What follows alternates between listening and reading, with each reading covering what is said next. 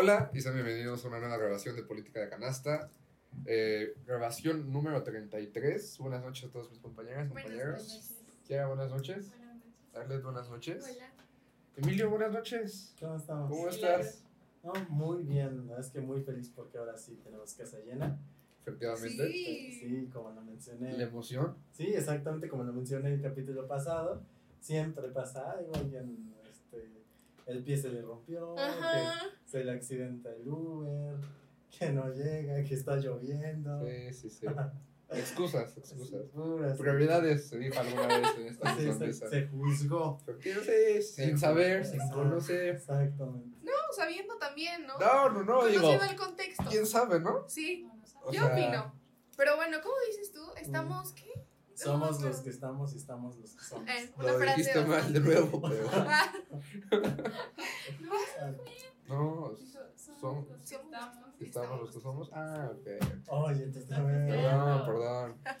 Justamente, esa es una nueva aprendizaje en política de canasta. No juzguemos.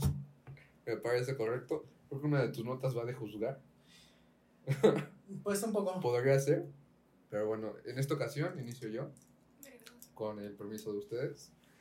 Y es que no sé si ustedes se enteraron, pero me parece que antier, día lunes de esta semana, nuestra gobernadora, Lorena Cuellar, gobernadora constitucional del estado, se presentó en la mañanera con Andrés Manuel López Obrador y otros tantos gobernadores de la República, me parece que ja, todos de Morena, para firmar la transferencia de recursos a esta transición del IMSS Bienestar. Simplemente recordar brevemente, el IMSS Bienestar viene siendo un fenómeno de, de índole institucional en cuestiones de salud dentro del país. Eh, ya tú como futura personal de salud. Bien, bien. Sí, ¿viste esa manera? balón. Bien. Así, mira, aquí tenemos el ritmo, o sea, tú deberías estar un poco al tanto de esto. Y eh, más allá de ser personal de salud o no, nosotros, tú desde tu papel como abogada, y tú como, Dilo mal. tú como mi hermano, Ah, ¿qué opinas? Que volvamos a este ejercicio de centralismo. El problema, y lo estuvimos platicando ahorita en nuestra charla antes de empezar, el gran problema del centralismo no solo es la acumulación de poder del mismo eh, ente público, sino, a mi manera de verlo y que es lo más grave, la acumulación de capital, o sea, la acumulación de este poder económico que al final y a la larga se traduce en presiones, extorsiones, negociación. En México y básicamente en gran parte del mundo, quien tiene el dinero tiene el poder. El problema es que una vez que se renuncia a poder ser autosuficientes en la gesta del, del servicio más básico de vida en este país, que es la salud, ¿qué nos espera?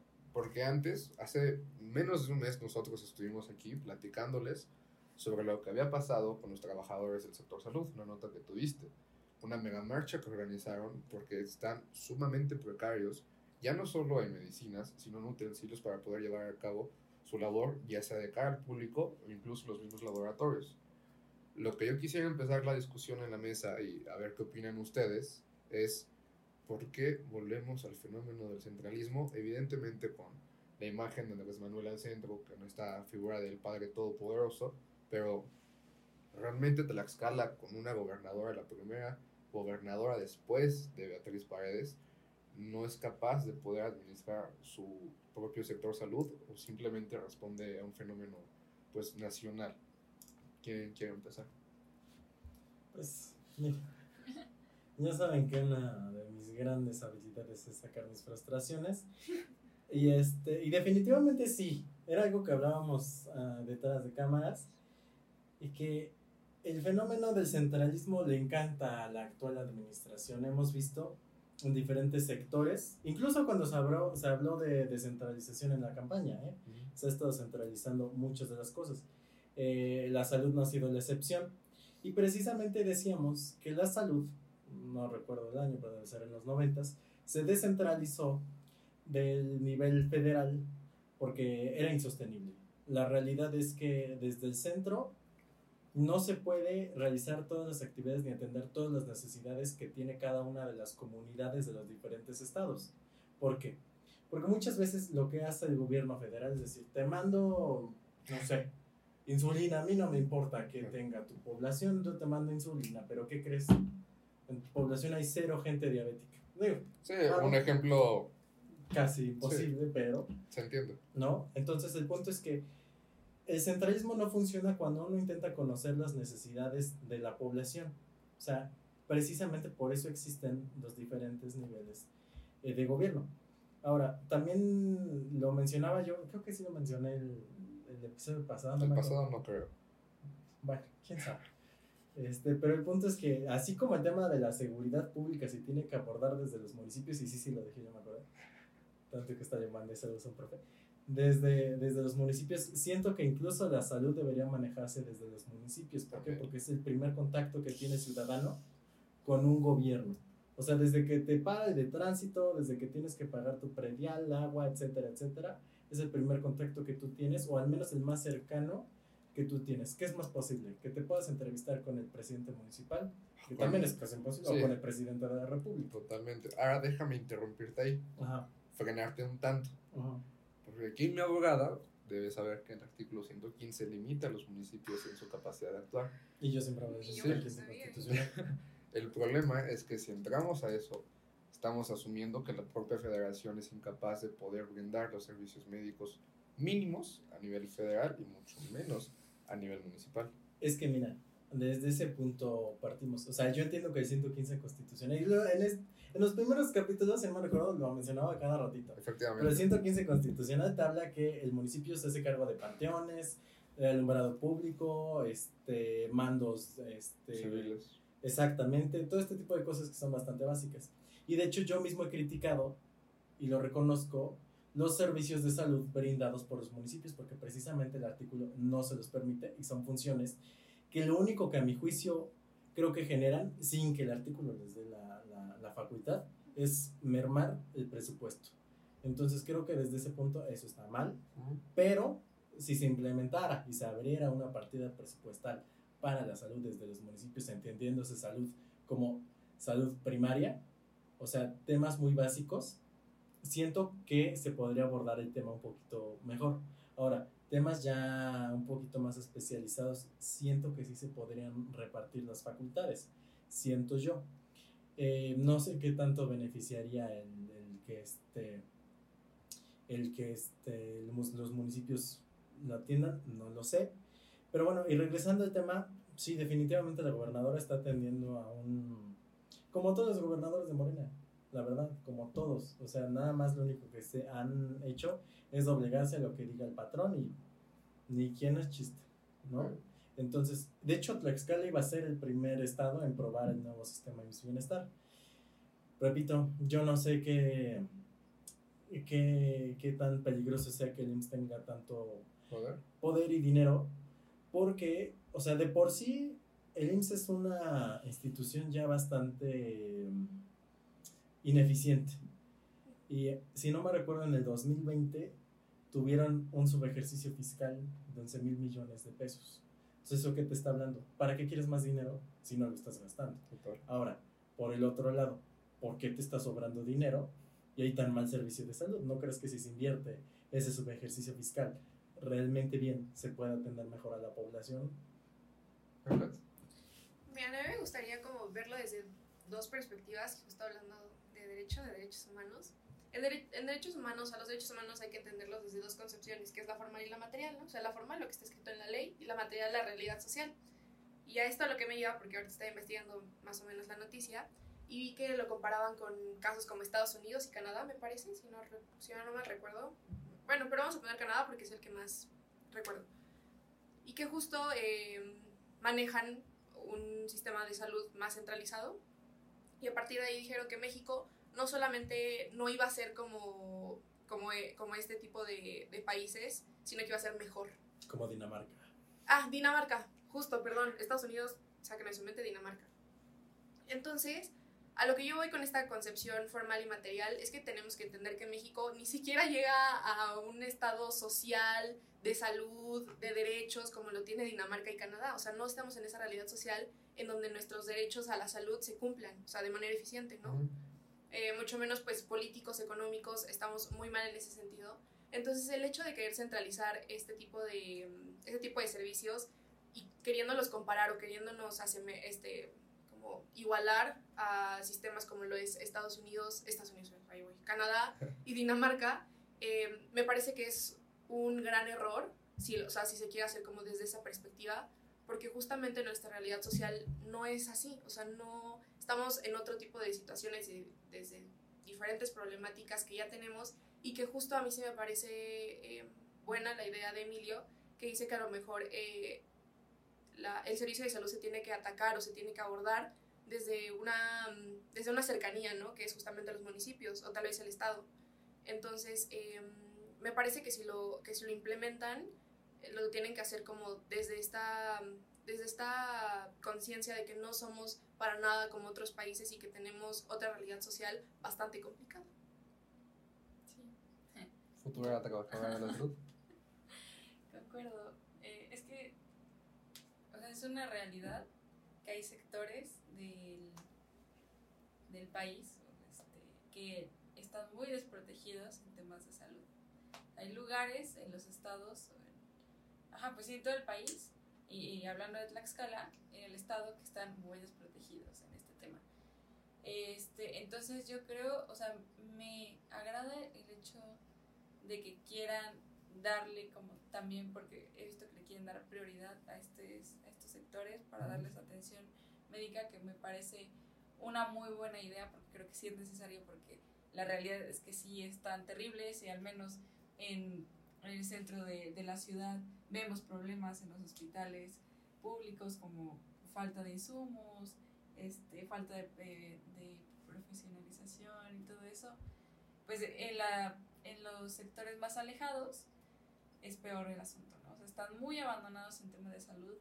El problema aquí que yo vería es cómo está gestionando este, este bienestar siento que, bueno, estuve leyendo, por ahí vi una nota, que las, las personas que trabajen en estos centros de salud, bueno, el personal va a ser muy mal pagado, muy mal pagado.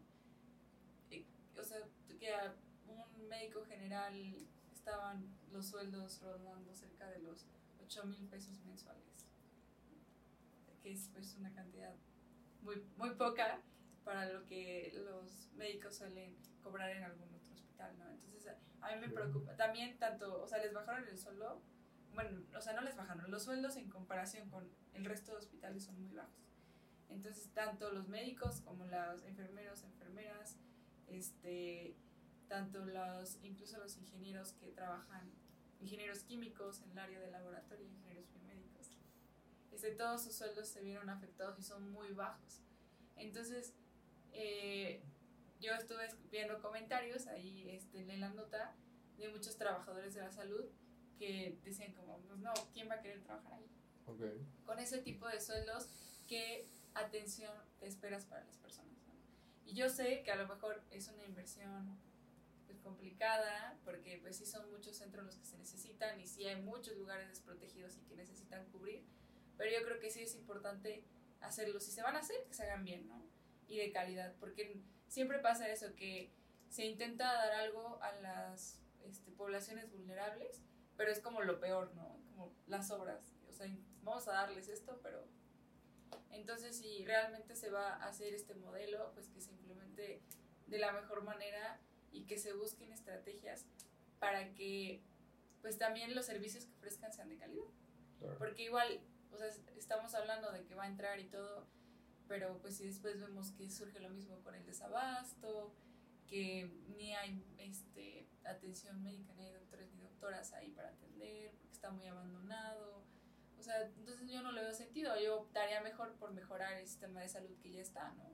En lugar de como introducir una nueva idea y cambiarlo todo. Y bueno. Pero sí he, he visto por ahí que, de hecho, un maestro que tengo que trabajar en un hospital nos estaba contando que justo en la semana estuvieron yendo a, a los del IMSS Bienestar, pues a ver qué onda, cómo estaban, cómo estaba gestionado y que... Y de hecho le, le, hicieron, nosotros como estudiantes solemos hacer prácticas en los hospitales, en este hospital en el que trabaja mi, mi profesor y le llamaron la atención porque ah, estuvieran estudiantes ahí como practicantes, entonces como que se pusieron medio pesados en toda esta organización, como que llegaron muy y con, ah, ándale, como a revisar todo. eh.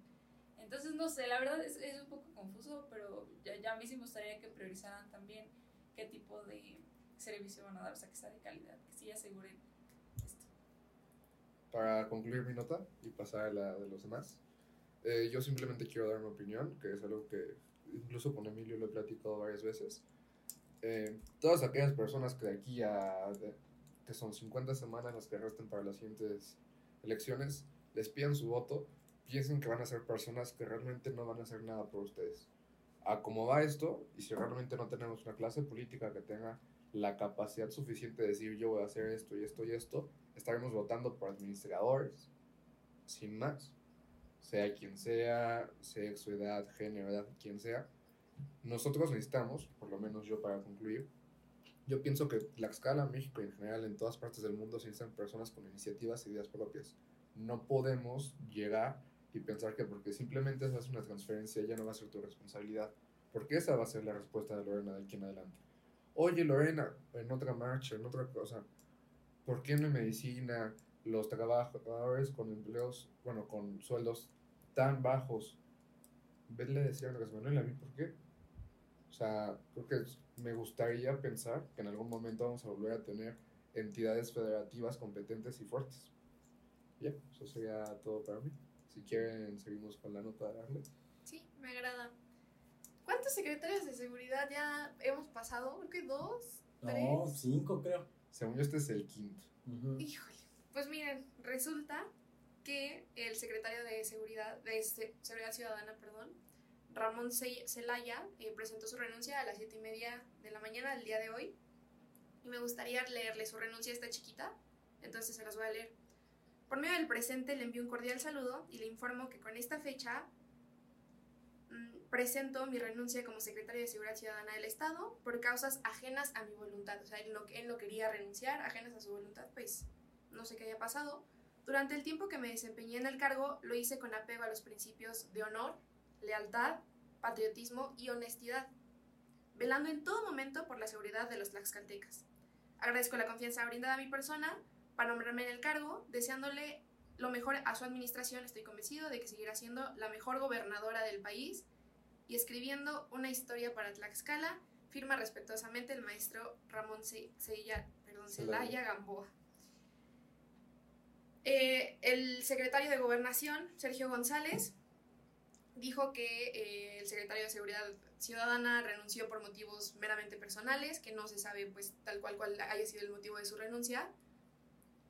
Pero aquí van dos cosas que no sé si han visto durante estos últimos días. La primera es que giraron orden de aprehensión en contra de cinco eh, elementos del personal de seguridad ciudadana Sí. eh, dos me parece de, de ellos eran altos mandos, eh, justamente por cuestiones de corrupción sí, o sea, como mal manejo de su, de su cargo. Se le, como que se le cuestionó al secretario de gobernación sobre este, sobre esta, pos- este posible motivo por el que el secretario haya renunciado y dijo que no, que no tenía nada que ver con esto, que era como muy aparte, motivos personales. Y otra cosa, pues obviamente, y que todos y todas conocemos, eh, según yo, es las acusaciones que han habido hacia su esposa durante igual el último año, Sí, fue en sí. 2022 me parece. Entonces, eh, que presentó un amparo y tal. Entonces, a mí me parece bien preocupante por el hecho de que justo ten- hemos tenido, hemos pasado por cinco secretarios de gobernación, de gobernación, perdón, de seguridad ciudadana, en los que, a pesar, estén o no, la seguridad ciudadana está fallando horriblemente. O sea, haya o no secretario, las cosas siguen igual. Pero justamente es la preocupación, porque si hay secretarios siguen pasando y porque no eh, hace un eficiente ejercicio de su función. Y la otra parte es justamente tal cual la renuncia, o sea, ¿por qué renuncia? O sea, ¿cuál, la- cuál fue el motivo? Eh, dice que personales, pero pues ahora que se viene para Tlaxcala en cuestión de seguridad, que, que como, como dije es bastante ya lamentable en nuestro estado en ese sentido. ¿Qué opinan ustedes? Emilio, ¿tú sabes a quién pusieron de cambio? Ah, Sí, El, este, digamos, el Suplente. tapón. Ajá, el suplente. Ay. No, ni me acuerdo. no. Vi su cara en la foto, pero decía, designan a no sé qué.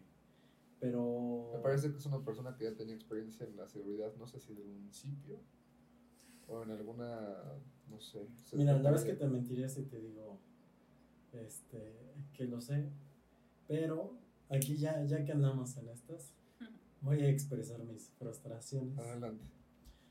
Mira, es algo que yo dije desde, pues desde que va el que se peló porque lo querían entamar. Max Hernández Pulido, que es... Sí. eh, exacto. Va este... hay cadenero? otro, Sí, el cadenero. Y va este... Ramón Zelaya. Y ahora el nuevo, efectivamente van cinco, entre secretarios de seguridad y encargados del despacho que es lo mismo. Pero cuando no hay una cabeza de una institución, no hay una línea rectora que atienda a qué se va a atacar. Era algo que yo había dicho, creo que como desde el programa 1 o 2, ¿te acuerdas? sí. Que no hay una estrategia cuando no hay una cabeza. Claro que existe un, un, un ay, proyecto, ¿cómo se llama? El de gobernación. Ajá, sí, ¿cómo se llama? Sí. Sí, proyecto de... Sí, de buen, buen Sí, gobierno, de una cosa así. una cosa así. Pero teniendo en cuenta esto, la realidad es que, repito, aunque se atienda lo que dice el proyecto, cuando no tienes un director es muy complicado el seguir órdenes, el saber qué se va a hacer, el tener directamente quién le está mandando a quién. Entonces, definitivamente creo que en cuestión de seguridad, al menos estos dos años que va a ser la gobernadora son años perdidos, son años que se van Sí, sí, sí. mm, ni siquiera en blanco, se van a números rojos.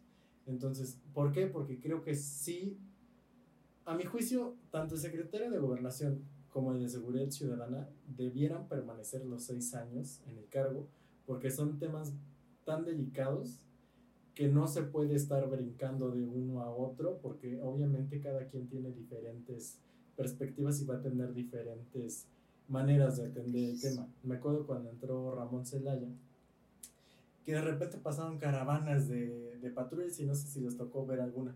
Por Apizaco, por ejemplo, me acuerdo haber visto que de repente pasaban seis patrullas de la policía estatal así echando madre, ¿no? O sea, con las sirenas y todo. Sí. Pero no iban a ninguna función más que para alardear.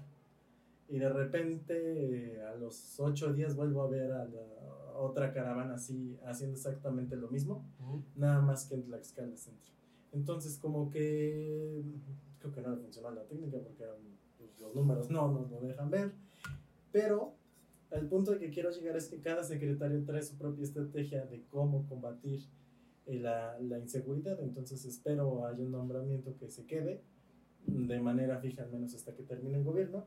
Y ahora, en cuanto a temas de por qué renunció, espero que sea por un tema de salud, espero no es un tema de alguna amenaza, porque eso sería bastante preocupante y que lo hayan amenazado. Sí creo muy posible que haya renunciado, porque a lo mejor se viene algo grueso con las acusaciones que se hicieron a su esposa. Pero bueno, eso ya lo diré el tiempo, así es que lo vemos en el tambor en un ratito. Pues es que, ¿sabes? Tanta inestabilidad está repercutiendo claramente en la seguridad del Estado. Es que, o sea, ni siquiera yo siento que se nota la presencia de, de, de los secretarios. O sea, así como ahorita mencionó Arlet, o sea, dijo que eran que habían pasado dos, pero son cinco, ¿no? Y ni Sí. siquiera notamos en qué momento, Justo. o sea, ni siquiera este hay como como una presencia real de, de los secretarios de ninguno hasta ahora. Entonces, yo creo que esta inestabilidad sí la hemos visto reflejada en la seguridad y es algo que hemos hablado mucho en los programas de los últimos meses, o sea, es un tema que siempre está Sí. y está muy, muy cañón porque es un tema pues, importante y es como uno de los ejes que sí se deberían tener o se debería estar trabajando así muy bien, ¿no? Porque es muy importante. Entonces, la verdad, pues es como, hay mucha incertidumbre, no, no está funcionando bien, lo estamos notando. No sé qué vayan a hacer como para, para solucionarlo, o sea, como para ya poner bien las riendas, agarrar bien las riendas del problema y empezar a trabajar. probablemente el que, el que se ponga el siguiente, pues probablemente vuelva a salir así de rápido, así como va la tendencia. Y será cosa de ver y esperar que estemos bien en ese tema, porque es preocupante para. Totalmente. Yo, la verdad es que no tengo comentarios. En su momento eh, intentamos decirle lo mejor a- al cadenero Ballesteros. No pasó. La feria, ustedes acordarán todo la poca organización y seguridad que había, tanto dentro de la feria como alrededor. Después con Ramón Celaya, inicios de febrero, lo mismo. Le deseamos que tuviera una buena administración No larga no fue y menos, buenos, menos tampoco fue buena. Y ya, yo simplemente espero que para que las cosas cambien, ya para dejarte la palabra, Arlet, que se reconozca que las cosas no se estén haciendo bien. Es parte del problema. Sí, porque, es oye, parte de, de sí, la solución. totalmente. Ahorita al mediodía, cuando estaba checando las notas para ver si había pasado algo nuevo, no sé si ustedes también la vieron hoy, que Lorena celebraba 11 meses consecutivos como el estado más seguro. O sea, ¿Otra literal, literal, esa fue la nota que vi hoy a las 4 de la tarde. ¿Pero por qué ella lo dijo? O... Ah, sí, si quieren, la- en la edición pongo la nota, pero así salió como celebran 10, 11 años, ajá, una cosa así de 11 años, 11 meses de ser el estado más seguro. Entonces, yo Parece que ya. se burlan de nosotros. Sí, no, y, o sea, efectivamente, como dice Kiara, la inestabilidad no solamente ha estado, va a estar, porque justo eso, o sea, la presencia de los secretarios de Seguridad Ciudadana, como dicen, no se ha visto, y también, como, como dijo Emilio, el cambio de estrategias entre secretario y secretario o de perspectivas es muy diferente y se le tiene que dar continuidad a una sola estrategia, porque no creo que una estrategia dure meses, o sea, yo creo que hasta tiene que durar años y a lo mejor hasta más de, de un periodo de gobierno, ¿no? Entonces, este problema es preocupante, pero a, la vez es también como, no sé si decirlo como esperado, o sea, se esperaba que viniera este tipo de, como de, mm, de, de- acto administrativo, de, de la renuncia, y justo pues habla de, de la corrupción, de todo ese tipo de inseguridad, también a lo mejor de, de falta de una buena administración por parte del gobierno de Lorena. También, a ver, o sea, cuando Lorena contrata, por así decirlo, un nuevo secretario de Seguridad Ciudadana o secretaria, en el caso de que alguna vez vaya a suceder, em, este, lo tiene que hacer justo viendo la perspectiva que tiene, o sea, viendo, ok, esta es tu propuesta que me tienes para la estrategia de seguridad ciudadana, vamos a checar, o sea, vamos a evaluar y si sí está bien, pues va, adelante y si no, pues a cambiarle, o sea, pero no sé si haya pasado esto o no y ojalá, ojalá sí pase con la siguiente o el siguiente secretario de seguridad ciudadana. Totalmente. Eh, ¿Quieres que pasemos a tu nota, Emilio? Sí, está bien. Me parece Ok. perfecto. Antes de que empieces, te pido brevedad, porque sé que una de tus características es sacar tus frustraciones. Ok. Entonces, te pido que por favor ¿Qué tal por eso? va. seas puntual. Ok, bueno. Mi nota es que Claudia Sheinbaum estuvo en Tlaxcala. Ah, sí. No, Este, pues como sabemos las campañas de las corcholatas están con todo, lo estamos viendo últimamente, estamos bombardeados de publicidad de todos, de Marcelo Ebrard, de Claudia Sheinbaum, de Dan Augusto López, de los demás ni pintan, pero bueno, Eso. este, nunca he visto una barda de Fernández Noroña, pero bueno Ni de Velasco. tampoco. Pero para no extenderme, tuvo un evento en Zacatelco. En Era broma, donde. ¿eh? Era broma. Ah, ah, bueno. Aún así. Seré breve. Ya sabes que no. Entonces tuvo un evento en Zacatelco, su primer evento en Tlaxcala, donde eh, estuvo en la presencia. Primero, no faltan los medios que dicen que estuvo desangelado. Por lo que se ven las fotos, fue un evento medio. Ha llenado más en otras ocasiones. Se me hace raro que ahora no. Siento yo que es parte de la fuerza del gobierno. Evidentemente, me acuerdo que en. no, más bien como en septiembre de 2022 vino y estuvo en el centro expositor. No es cierto, ¿cuál centro expositor? Ni tienen. Pero en Santa Ana, en, en la feria. ¿No fue por octubre?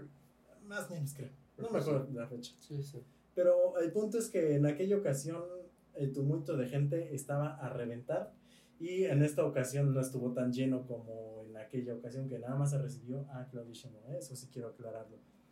No hubo tanta afluencia de gente Y bueno, el evento estuvo presidido por puro cartucho quemado, tales como pueden ser Antonio Álvarez Lima, exgobernador de Tlaxcala,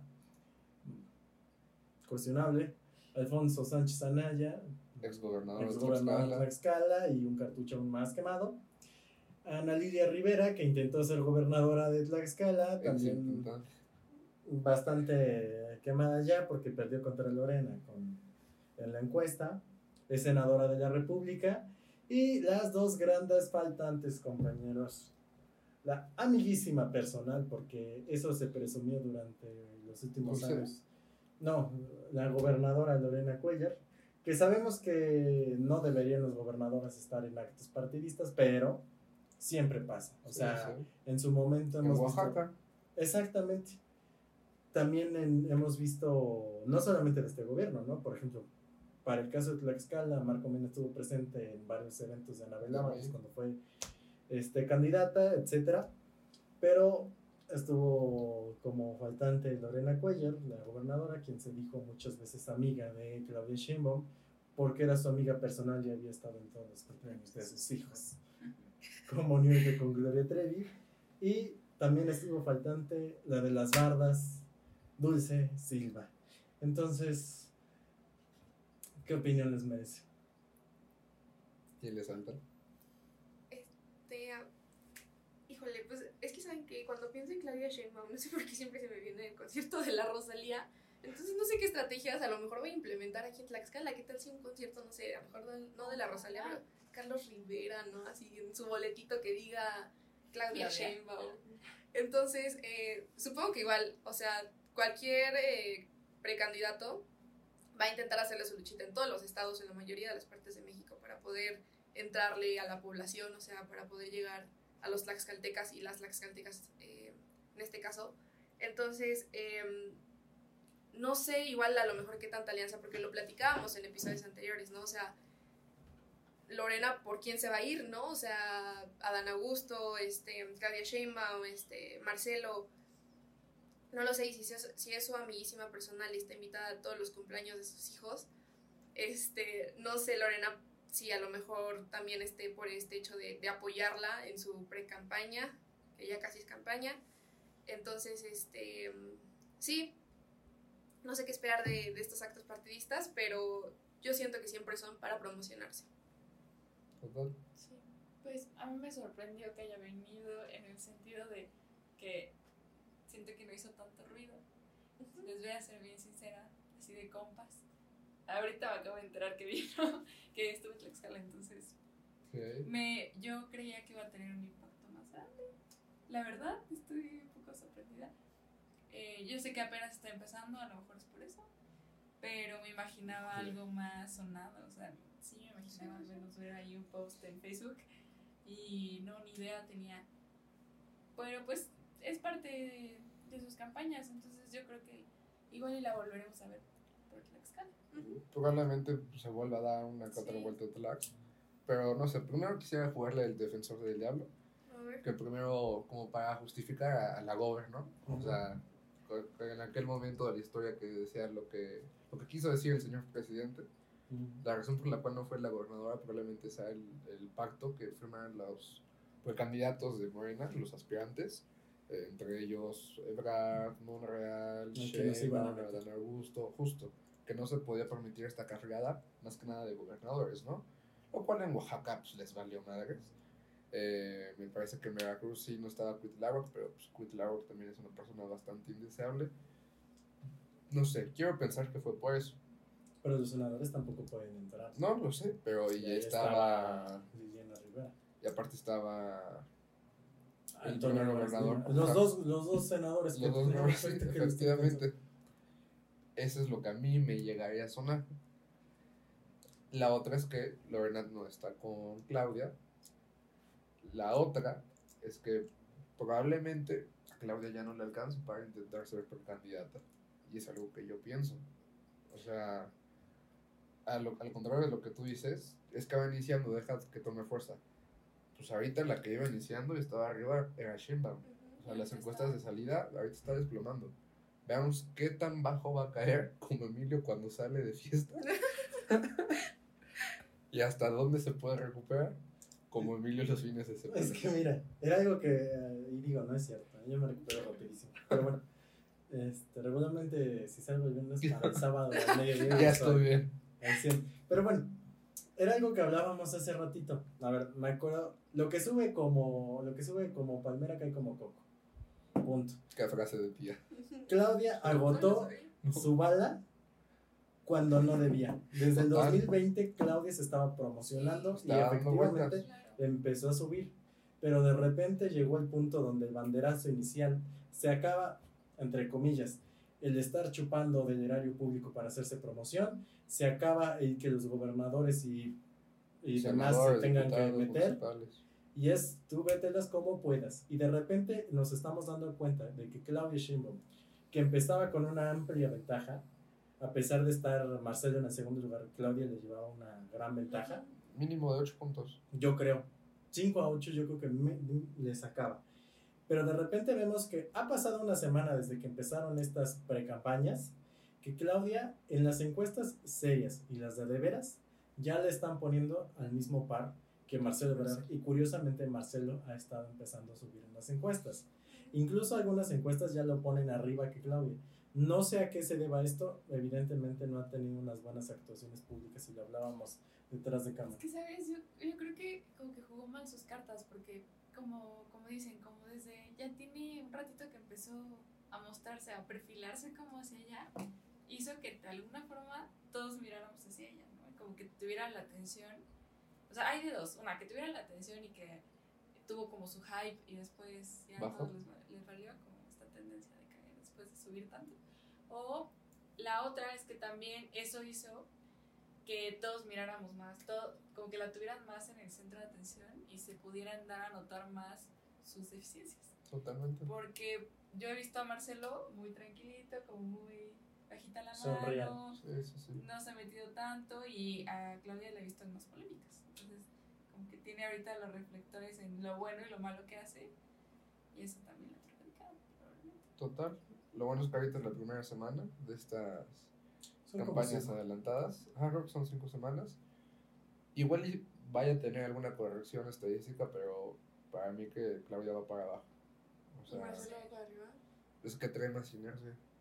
Es más, a mí me llamaría mucho la atención, no sé, ya especulando, y, pero rápidamente, si Claudia pierde puntos no los agarra a Marcelo, porque Marcelo es como el candidato de los que no están tan dentro de Morena. Si Claudia pierde puntos los agarra Adán. Entonces es más probable terminar Marcelo 1, Adán 2, Claudia 3, que terminar Claudia 1, Marcelo 2, Adán 3.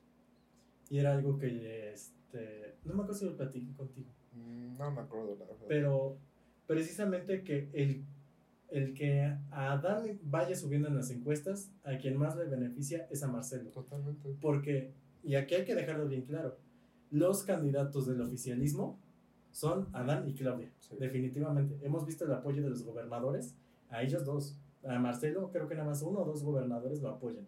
Entonces, ¿esto qué quiere decir?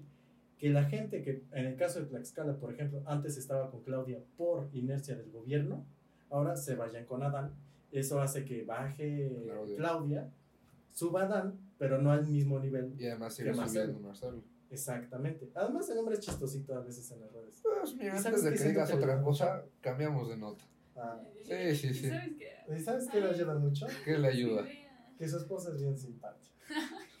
Juro. ¿Quién quiere Marcelo? Cortado, sí. Sí. Perdón. Totalmente. Perdón. No, y sí tiene bastante aceptación en los jóvenes. Recientemente fue al TEC, Marcelo. Ah, sí. Ah, sí, sí, es cierto. Y, es, Y y esta ya, ¿para noticias qué? fake de que un alumno del Tecnológico Monterrey utilizó su helicóptero para llegar a clases. No la crean. Es la, la foto es la de Tranquila, Marcelo. amiga, nosotros te creemos. O sea, Bueno, es, fue de, Mar- de Marcelo. Pero no este, fue el helicóptero que helicóptero aterrizó. de Ninfa Salinas Sada No, no sé. No sé o de el Benjamín. Salinas Sada.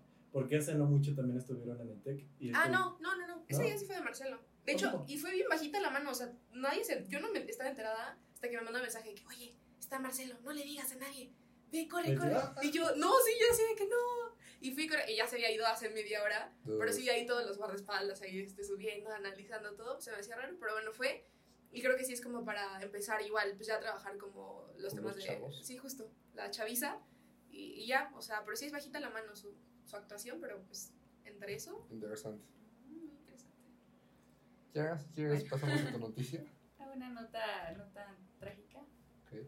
Eh, la nota es sobre que se va, bueno, hubo una reunión entre la este, embajadora de Canadá y nuestra gobernadora Lorena y otros personajes que es importante destacar. Con la razón no fue el evento. Ah, Mm, Ese mismo día. Esto fue, ¿qué es? 20, ayer. ah, No, lo de Zimmer. sí. Bueno, este, co- que estuvo presente Beatriz Paredes, entre otros personajes. Y lo que se platicó en esta sesión fue pues que se fortalecieran las relaciones entre Tlaxcala y Canadá, Ok. que me parece muy curioso saber cómo, cómo nos podríamos relacionar y bueno, de los puntos como, como más importantes que tocaron fue sobre todo en este, la migración, eh, como apoyar a las personas que, a los tlaxcaltecas que quieran migrar a Canadá.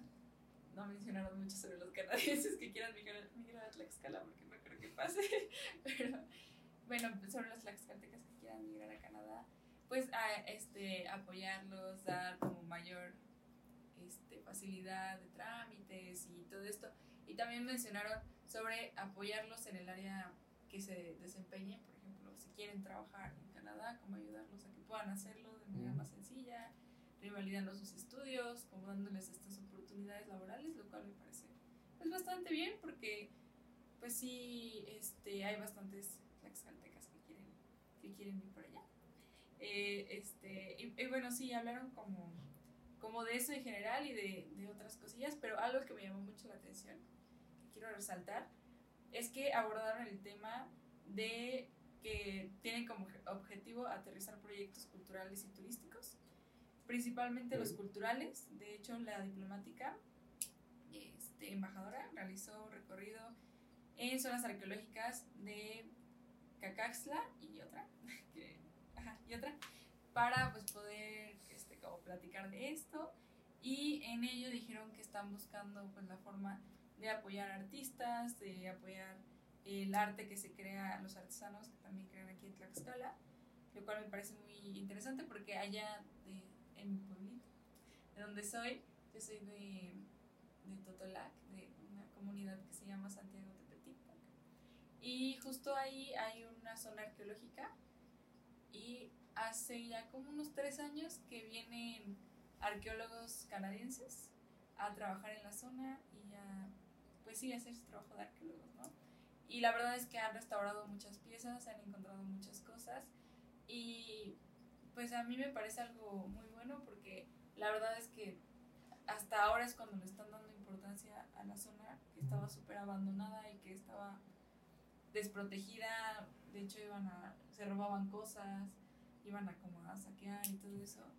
Entonces, ahorita ya está más protegida por esto y cada año, cada año vienen cerca de estas fechas, en verano, y hacen trabajos, traen a estudiantes de universidades que este, vienen, me parece, de la, de la Universidad McGill de Canadá y traen, como y traen estudiantes que están haciendo posgrados para que hagan una investigación, para que hagan su trabajo y, bueno, pues sí hagan lo correspondiente. Que, o sea, me- hay como dos partes. Me agrada esto porque siento que le dan visibilidad y lo cuidan y le dan pues lo que nosotros a lo mejor no, no lo hacemos. Sí. Pero también como que digo, chale que ellos tengan que venir a hacerlo ¿no? en lugar de nosotros, en lugar de que nosotros aprovechemos eso, porque al final de cuentas pues todas las investigaciones que hacen, todo lo que encuentran y así, pues pertenece a ellos, ¿no? a su acervo y no al nuestro. Entonces eso es muy triste, pero bueno, tiene sus ventajas y desventajas. Pero pues sí espero que esta relación se pueda como a- pues, pueda ser positiva para el Estado y para los tlaxcaltecas. Cool. ¿Algo que quieras decir? Brevemente, del otro lado de la carretera, ¿no? Sí, justamente.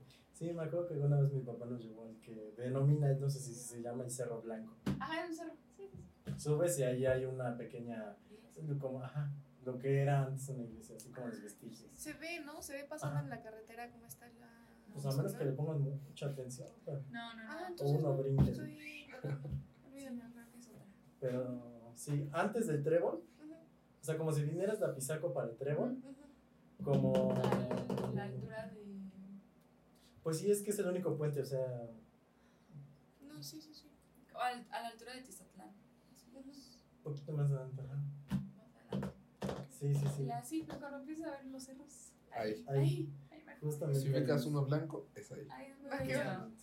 Hay Entonces, que ir a hacer una excursión por ahí. Ah, me no es agrada. mala idea, porque sí, hace, hace ya tiempo fui. Y precisamente era así como. Mi papá dijo: No, no, no, no, allá no hay para subir en carro. Ahí vamos, de lejos de subir. a pie". Y ya cuando vamos entrando, ahí está casi Todos una los carros. carretera. Claro, pues, y yo.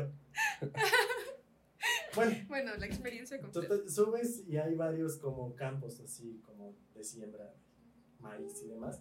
Y de repente te das cuenta que en medio ahí de los campos está toda la zona arqueológica ahí, o Está sea, bien descuidado. sí, sí, sí, totalmente. Y este, no, no me robé nada. Ok. Pero sí es muy cierto y qué bueno que se fortalezcan estas vías de comunicación entre Bilaterales. bilaterales entre Tlaxcala y Canadá. Me da gusto porque también hay un gran número de personas que van a trabajar tanto a Estados Unidos como a Canadá de Tlaxcala. Hay ciertos municipios en los que de manera particular tú preguntas, ¿a qué se dedica tu papá? No, pues mi papá está del otro lado, te manda lana y, y muchos Sí. realmente se han visto... Trabaja en Canadá. Ah, en la zapatería. ¿no? Ah, Tenía que hacer el chiste, es malísimo, perdón. ya sí lo entendí. Este, pero sí, qué bueno. Ahora también quiero así hacer nada más un pequeño comentario. A ver. Que la gobernadora le encanta saltarse. Ah, los procedimientos, claro. Sí. Sí, sí, sí. O sea, y últimamente le ha encantado saltarse la Secretaría de Relaciones Exteriores. Y, ¿Qué? ¿Cómo que existe una secretaría? No, yo me traigo a la gente de otros países y yo voy a otros países. ¿Qué casa de migrante? Que eso lo ve la, la Secretaría de Relaciones Exteriores. Que no se preocupen, yo lo Lo hago. hago. Sí. Total. Pues Sí, para sí. eso nos sobra la lana. Como no hay recurso allá, ¿verdad? Se dedique a hacer eso, lo hacemos nosotros. Y ya, Excelente. fin de mi comentario. Última frustración del programa. Creo que sí. Ok. Arlen.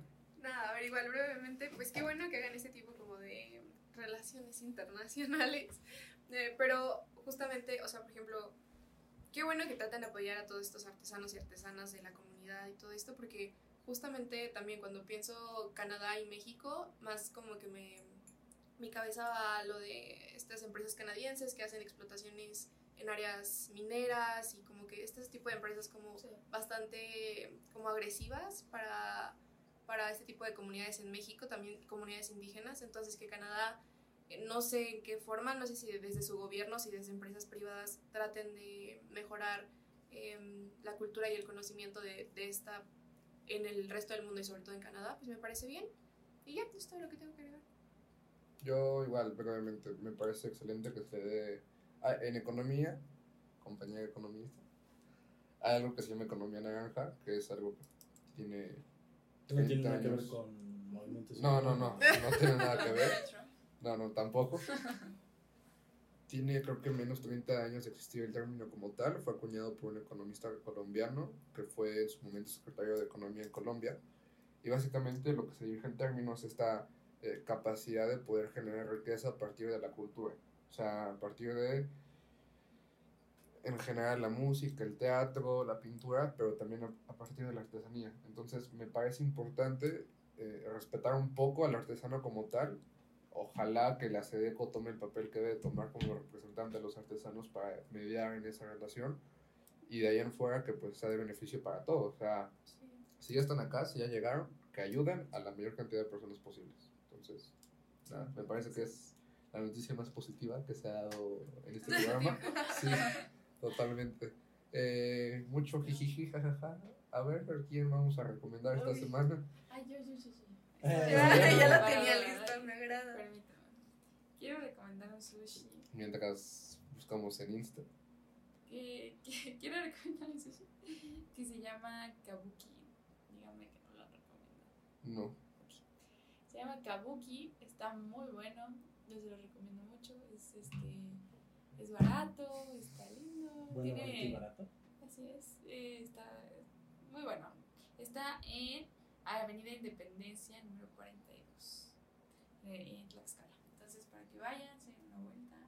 Y, pues sí, muy bueno, no tengo nada más que decir. Excelente. Recomendadísimo. ¿Tu recomendación? Mi recomendación del día de hoy este, son unas tortas que están en Tlaxco. Es una tortería que se llama. ¿Qué? Nada. Ah, bueno. Es una tortería que se llama La Pobladita, curiosamente. Sí, sí. Están en Tlaxcala. Pero, No este.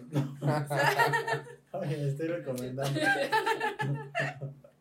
y este, están sobre la principal que te lleva pues, vaya, pues, ¿A la principal? Sí, la principal de Tlaxco. Nada más que está como tres cuadras antes de llegar al parque principal. Excelente. Me parece una gran recomendación. No, tú, tú dilo ahorita, yo no lo. Pues ve, normalmente cuando empiezo a hablar así es porque no sé qué recomendar. Ujú. Entonces, A ver, si quieres yo mientras. por favor. A ver, te, lo- te voy a pasar el nombre después, lo estoy investigando. Ok, ok. Pero es sobre la Juárez. Ven que bajan de mm, bajan de la iglesia y es la bajada Juárez. Ajá. ¿Sí? Eh, justamente así llegando a la esquinita, o sea, bajan la Juárez y en contraesquina, por así decirlo, sí, sí, contraesquina, están unos desayunos bien ricos, así de que sopes, quesadillas, Mm, tamales, eh, atole de galleta, uff, guayaba. Bueno, está, está muy rico. Guayaba. Ah, Sí. guayaba, ¿Te qué gu- les gusta? Sí. Claro que sí. Bueno, tu re- Bueno, entonces estaba muy rico el desayuno, este, y como, pues ya saben, como muy así, pues hogareño y todo, un sazón Ok, ok. muy así, y ya. Después pues el. Yo les recomiendo en esta ocasión La que viene siendo lo que en algún momento supongo. No, Taquerías, torterías. este. Un servicio de corte de cabello. El estacionamiento que está en el centro está muy bueno. Es que justo la semana pasada me salí del programa literal, acabe- acabamos de grabar y fue como, chin, ¿qué iba a recomendar? Me está pasando lo mismo el día de hoy. Ok. Este, sí, el estacionamiento es muy bueno, el que está después de Orlando, Ah, ya. Ujú. de portales, de los portales Ah, grandes. Ya sé. El estacionamiento está poca madre, sí.